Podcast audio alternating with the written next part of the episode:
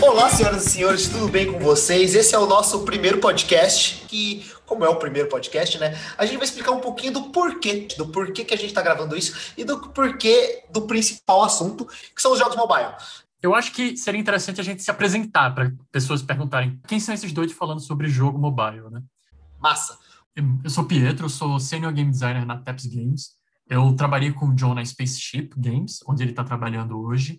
E eu já estou no mercado mobile, na verdade, no mercado de jogos desde 2014, 2010, se você contar o meu estágio. Então, esse sou eu. Porra, coisa pra caralho. Bom, eu sou o Vitor Pissolato, né? Todo mundo me conhece por John. E eu sou game designer, como o Pietro falou, né? Trabalho hoje na Spaceship Games, mas também já fui por muito tempo programador de jogos, né? Eu entrei até na indústria como programador e migrei para game designer em 2019. Então eu tô nessa indústria aí mais ou menos uns cinco aninhos.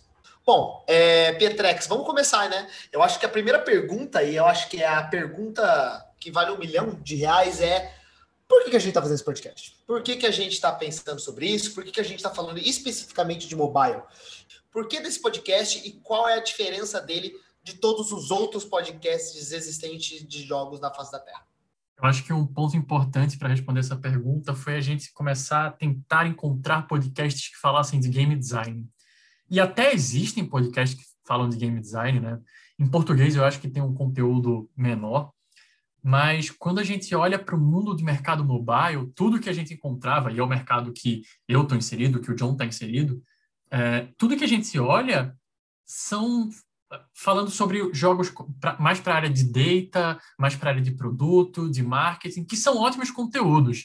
É, eu acho que precisam ser falados, sim, há todo o, o espaço para isso. Mas falta um, um pouco olhar para o olhar de jogos, né, para o mundo desses jogos, para falar até como esses jogos são divertidos. A gente ainda tem um certo preconceito com o mercado mobile, eu acho.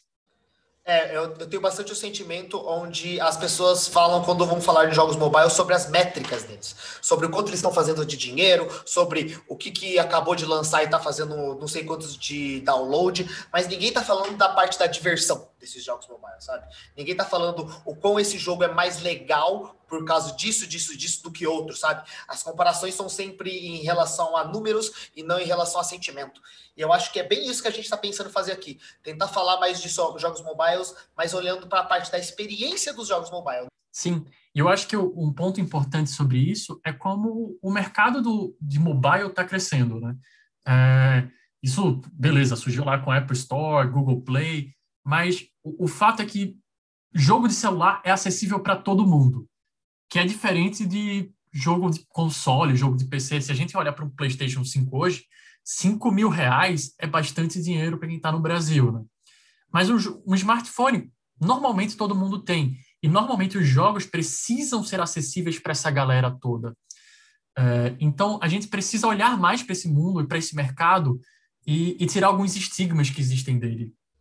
É, é, eu acho que é bem isso, sabe? É, o sentimento onde, tipo, hoje em dia todo mundo tem o jogo na palma da sua mão, né? Fez com que até a popularidade desses jogos começasse a ficar gigantes, né? Por isso até que hoje, se você olha nos números, né? A gente já começando a falar de números, é, que é o maior mercado, né? Se você pega a fatia de quanto os jogos mobile estão tá fazendo de dinheiro, é muito grande, provavelmente até maior do que os jogos de PCs, de consoles e tal principalmente porque você comentou da acessibilidade. Então, com acessibilidade, mais pessoas estão jogando esses jogos mobiles, e é por isso que a gente tem que olhar para eles, porque, cara, tem uma galera fazendo umas paradas muito fodas, só que a mídia tradicional, digamos assim, não tá olhando tanto para isso.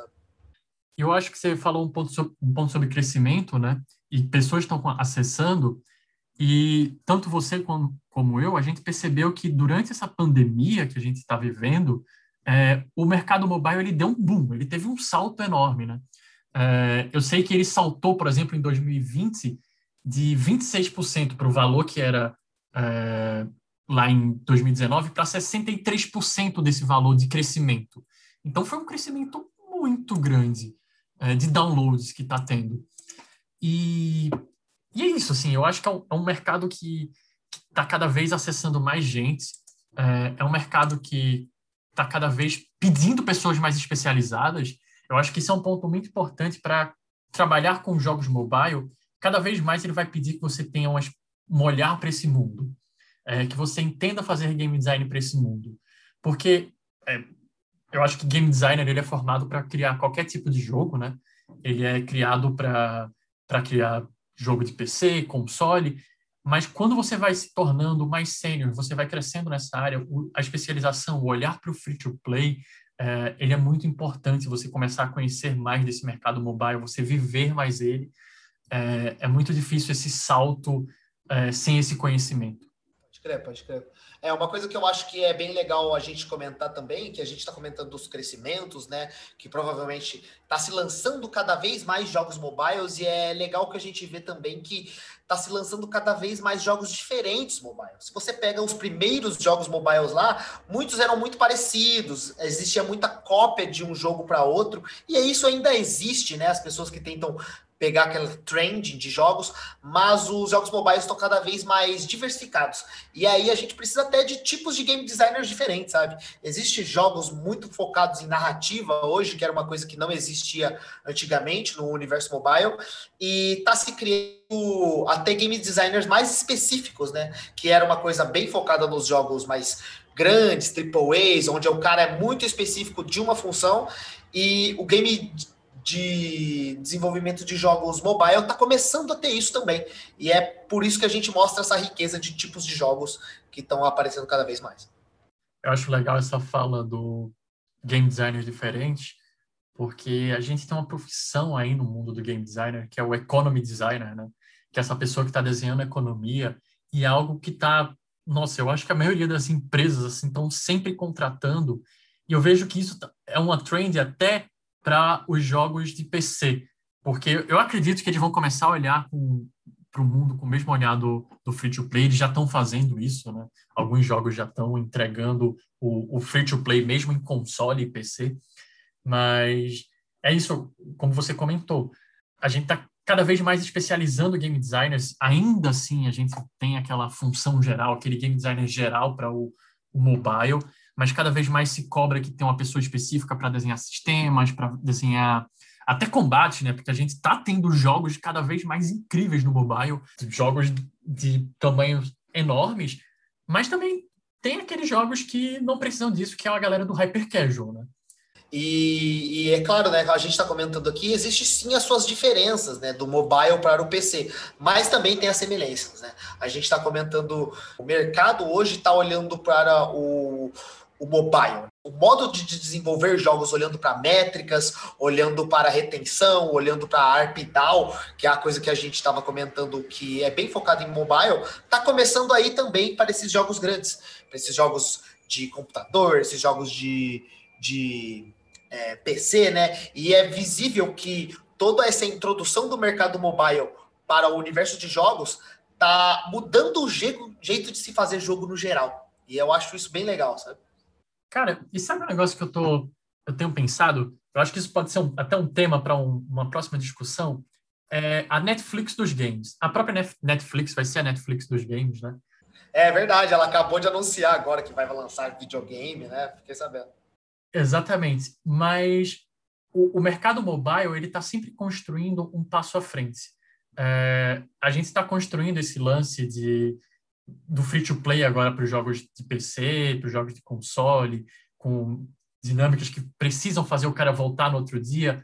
É, tem um jogo muito bom do Digimon, Digimon Cyber Sleuth, é, que ele cobra que você volte de tantos e tantos, tantos tempos. Não é um jogo mobile, é um jogo de PS, eu acho que tem para o PS Vita, é, tem para o Switch, eu acho agora mas ele tem uma fazenda lá que você precisa ficar de duas em duas horas, ou de meia em meia hora, depende da, da dinâmica que você estiver fazendo, voltar para você cuidar dos seus Digimons, para eles poderem estar evoluindo. Então, esse olhar dessas métricas, eles estão começando a pegar, e estão sendo importantes porque a galera entendeu, é, vamos colocar Candy Crush aí, né? Candy Crush é um jogo feito há, sei lá, 10 anos atrás, e ele está gerando sua receita na casa de milhões todos os meses ainda. Uhum. E, cara, vamos olhar para o The Witcher 3. Gerou dinheiro pra caralho, gerou. Mas ainda deve gerar? Ainda deve gerar. Mas em breve, esse jogo vai estar tá morrendo e vai ser preciso, preciso fazer o The Witcher 4 e preciso fazer outro jogo. E o custo é muito grande para você realmente não ficar utilizando. Por que não manter um cara ali por um ano, dois anos jogando esse mesmo jogo? E como fazer isso? Eu acho que o mercado mobile está fazendo isso muito bem.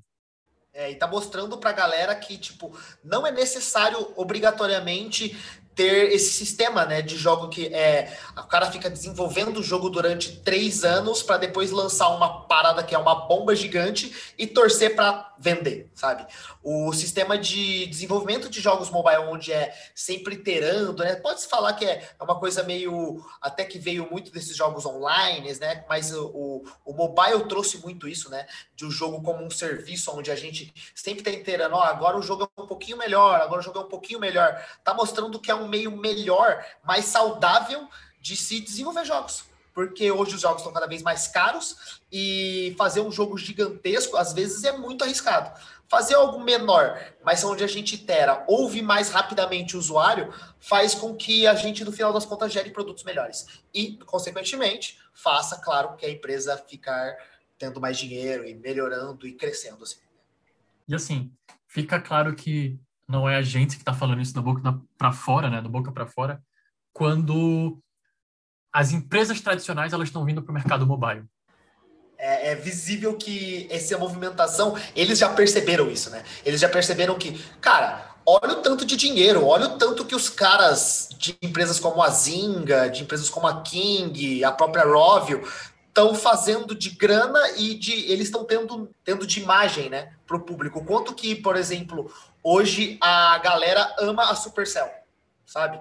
Eles estão, é, isso está trazendo é, requinte até para os jogos. E aí as empresas tradicionais, né, suas Nintendos e ex da vida, querem morder uma fatia desse mercado, né? Eles não podem perder essa corrida, digamos assim. E eu acho engraçado esse ponto, porque alguns jogos deram super certo, vamos colocar o que é super certo, principalmente para camadas. Né?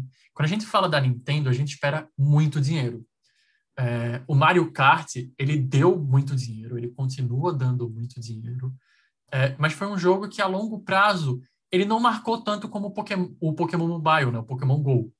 E algumas empresas estão falhando drasticamente simplesmente porque elas estão achando que é só portar o jogo, ah, faz uma versão mobile aí e tá tudo bem. E, e se garante na IP e tá tudo bem, sabe? E não é isso. Exato. É, e é legal você perceber que é isso que a gente entra como game designer, né? A gente tem que entender que desenvolver o jogo hoje é uma maneira diferente de fazer, sabe? A gente tem que olhar para coisas que game designers antigamente não precisavam, sabe? Tipo assim, só o fato da gente ter que transformar aquela todo aquele jogo, aquele game, numa coisa onde seja possível ser jogado, por exemplo, com uma mão, é outro sistema, é outro jeito de pensar em desenvolver o jogo, sabe? Ah, e hoje a galera ainda bate a cabeça em muitos desses tipos de jogos, sabe? Onde deixa a coisa muito complexa e o jogo não fica tão gostoso de ser jogado, né? Sim. E aí eu, você falou nesse ponto de coisas que precisam pensar para criar. O que é que você acha que no seu dia a dia é, você é muito cobrado para pensar para um mercado free to play, né? O que é que é importante para você quando está construindo uma feature, um jogo novo? O que é que afeta? Cara, algumas coisas que eu acho que é bem importante eu pensar, que eu imagino que é, seja é, funcione e me afetam bastante, é principalmente o jogo a longo prazo. Tipo, eu tenho que sim pensar como é que vai ser a experiência do jogador depois de dele jogar isso durante 7, 12, 15 dias, sabe? E também como eu tenho que fazer o amarro de todas as features para a economia funcionar e ainda ter aquele sentimento do jogador querer mais, porque é o jeito que a gente monetiza, sabe? A gente já falou um pouco disso, né? Mas eu acho que esse ponto de como fazer a pessoa ficar voltando para o seu jogo porque uma coisa é, eu quero zerar o Cyberpunk 2077. Subiu os créditos, acabou, né? Aquele negócio. Tá bom, terminei. Exatamente. No máximo eu vou baixar um DLC, mas depois eu vou deixar ali encostado. E, cara, Candy Crush tem gente jogando até hoje. Não, tem mais de duas mil fases. Essa é a parada, né? Não, eu, eu, acho que tem mais de 9 mil fases. Tem um, um número enorme de, de fases e conteúdo. E você precisa fazer com que seu jogo você consiga criar isso, mas também que não precise ser um custo alto. Porque imagina como deve ser criar uma nova DLC para o Cyberpunk ou para o The Witcher. É, deve ser um custo altíssimo. É. Ok, ele, esses jogos se pagam, né? O Cyberpunk ele é a maior receita da CD Projekt Red. Então, ele barrou todos os outros jogos dele já isso o jogo tem pouco tempo de vida.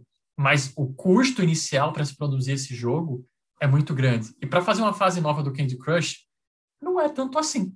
Provavelmente eles têm uma ferramenta maravilhosa que eles apertam ali uns botões, fazem testes com balanceamentos automáticos e sai ela feitinha, né? Do forno, basicamente. E você falou em fazer teste. Eu acho que outra coisa que é muito importante, isso eu acho que o mercado de PC já fazia, mas a gente cada vez mais está se cobrando é pesquisar com o nosso usuário.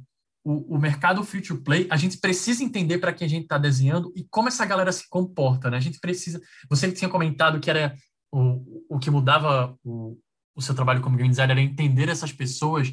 Eu acho que cada vez mais a gente precisa aprofundar nisso, porque as pessoas estão querendo experiências cada vez mais valiosas para elas. Né? É, a pessoa que está jogando Candy Crush, ela não quer baixar outro jogo que seja Candy Crush Like. Isso já existe, eu já tenho esse jogo, eu não preciso dele de novo. Então a gente precisa criar experiências cada vez mais mínimas, mais significativas para essa galera. Precisa ser importante, né? Precisa, é importante você conhecer essa galera, é importante você saber o que é que eles estão consumindo, como eles são e como é que você vai afetar ali o dia a dia. E afetar o dia a dia deles pode até ser, cara, o que é que tem de interessante nesse mês? O, esse é o mês do carnaval. Vamos fazer um evento de carnaval? Porque essa galera tá nessa pilha. Eu acho que tem algum um, um ponto muito importante é esse olhar para o usuário. E para amarrar tudo isso, eu acredito que no final das contas esse é o papel principal do game designer, né? Ele ter essa visão de entender que, cara, é, eu preciso fazer uma coisa também que não seja só uma cópia, eu preciso dar sustância para esse jogo e eu preciso principalmente fazer com que esse jogo ele consiga sobreviver a também a toda a quantidade de jogos, né, que são lançados diariamente no mercado. E é, acho que obrigação do game designer tentar trazer, né, e levantar essa bandeira, principalmente da experiência do usuário, para com o jogo completo. E eu acredito que é por isso que a gente está fazendo esse podcast. A gente quer conversar mais sobre esse assunto e a gente quer não só a gente aqui debater, mas trazer convidados para trazer pontos de vistas de o que, que eles estão vendo nesse mercado mobile e o que, que de novo e o que, que diferente o mercado mobile está mostrando para a gente, tanto quanto para as métricas, experiências, é, modo de se desenvolver e, claro, é, se divertir. Sim. E, e, esse lance de trazer outras pessoas também entender como as, o game design faz interface com outras áreas, né? O mercado mobile cobra que cada vez mais você converse com pessoas de pesquisa, com pessoas de produto, com pessoas de data, com marketing, que esse game design esteja realmente muito, muito redondinho, né? É, e que você cada vez mais esteja entregando produtos e entregas significativas para essa galera. Massa. Bom, eu acredito que é isso. Fechou, Petrão? Eu acho que por hoje é. É isso aí. Bom, é, a gente então fica por aqui e aguarda os próximos episódios nossos, onde a gente vai começar a falar mais desse universo maravilhoso dos games mobile. Fechou? Fechou. Então, beijos. Falou, galera. Até mais. Até mais. Tchau, tchau.